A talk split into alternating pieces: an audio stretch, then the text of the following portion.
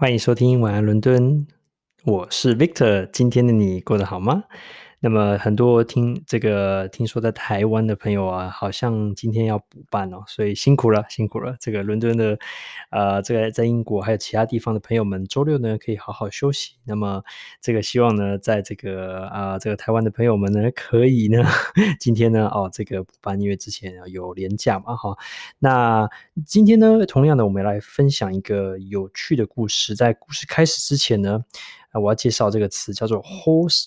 Whispering, horse whispering。那如果你直接翻译的话，就是马窃窃私语。所以是呃，马在窃窃私语吗？马跟马之间在窃窃私语吗？还是人呢对马窃窃私语，或是说轻声细语的话呢？其实哦，不是哦。那么这个也是我新学的一个词，我觉得非常有趣。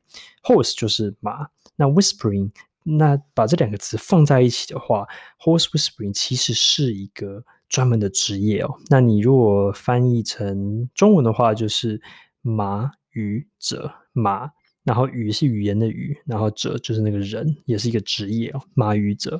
那其实这个是一个很特殊的职业，它跟驯马师不一样哦。就是说，驯马师是说哦，可能你可能在马戏团啊，或是在一些马场，你可以看到有些人就是把一些马驯服啊，用一种比较暴力、比较胁迫的方式呢，强迫一只马呢来听你的话呢，你可以骑或是使用它。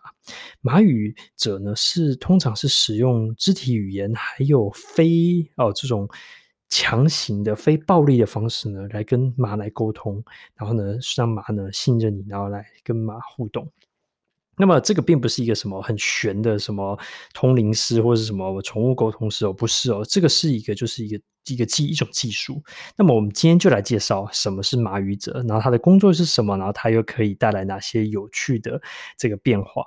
那么今天要介绍的主人他叫 Gary，Gary Gary 呢就是一个马语者，他从事这个职业已经有三十多年的历史哦。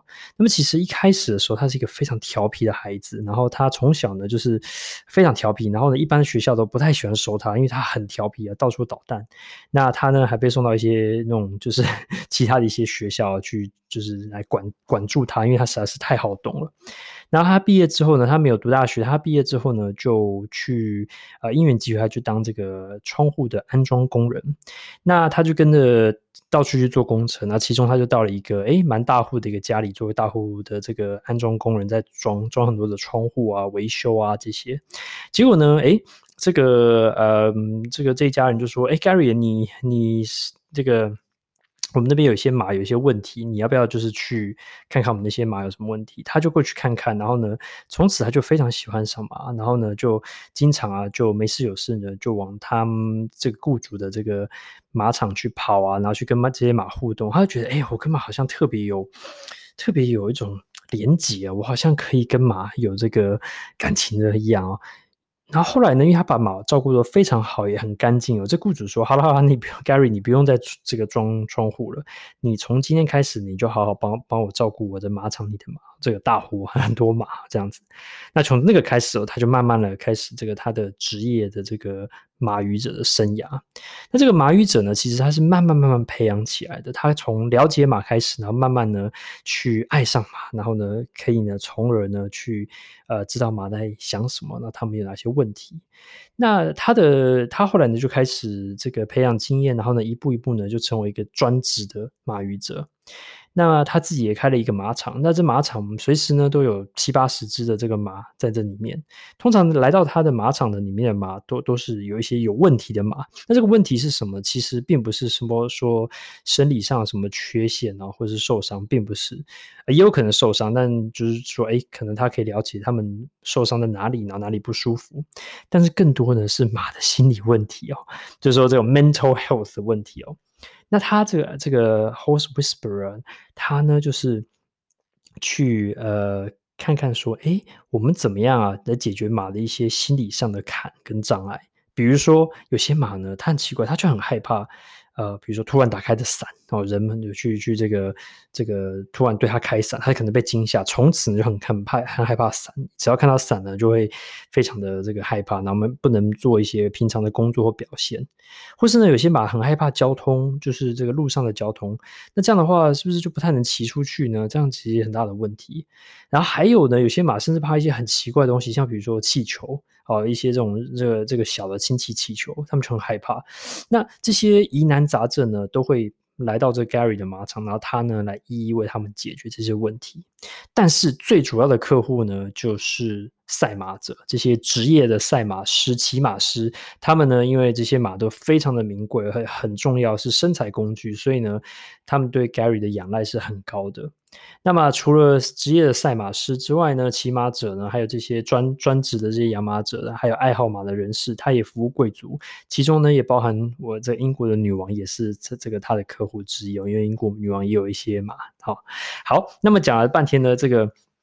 这个呃很有趣，这篇文章就讲到说，哈，这个有一位记者啊，就来到了他的马场，然后开始采访他说，哇，Gary，听说啊，你可以用不不是这种很暴力、很很很强行的方式呢驯服这些马，你是怎么做到的？然后 Gary 就给他一些上一些课，他就说，其实马呢是一种群体的动物，他们呢其实需要一个领导者的，所以呢，在马是共同行动的，在野外，他们这个性格啊。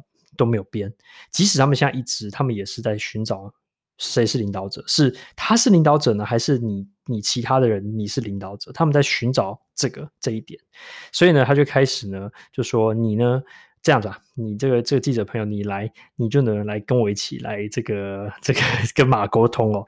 于是呢，他呢就开始说，首先呢，你跟马啊要要引起他的注意力，好，你要让他知道，哎，我来了，好。第二个呢，你要取得他的信任，然后第三个呢，是你要试图去告诉他说，我是领导者。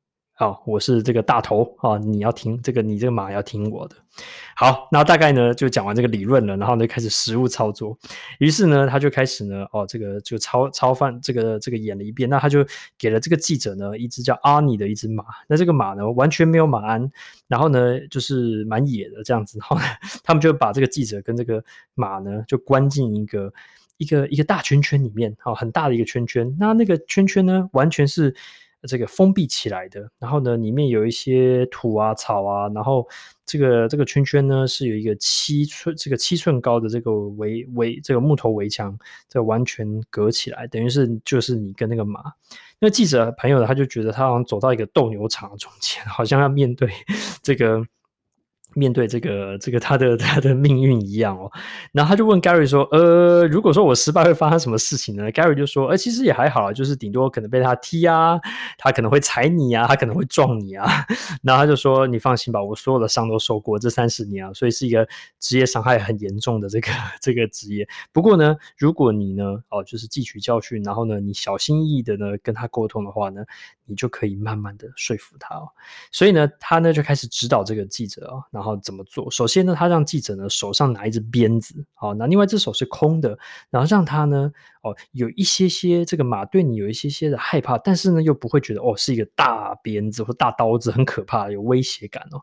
但是呢，这个鞭子呢有一定的防身效果，然后有一定的的威慑力，但是不会很大哦。那第二个呢，是他叫这个记者呢，你仔细看这个耳马的耳朵，他的耳朵呢会告诉你，他现在是生气、害怕还是服从，他其实告诉你很多的讯息哦。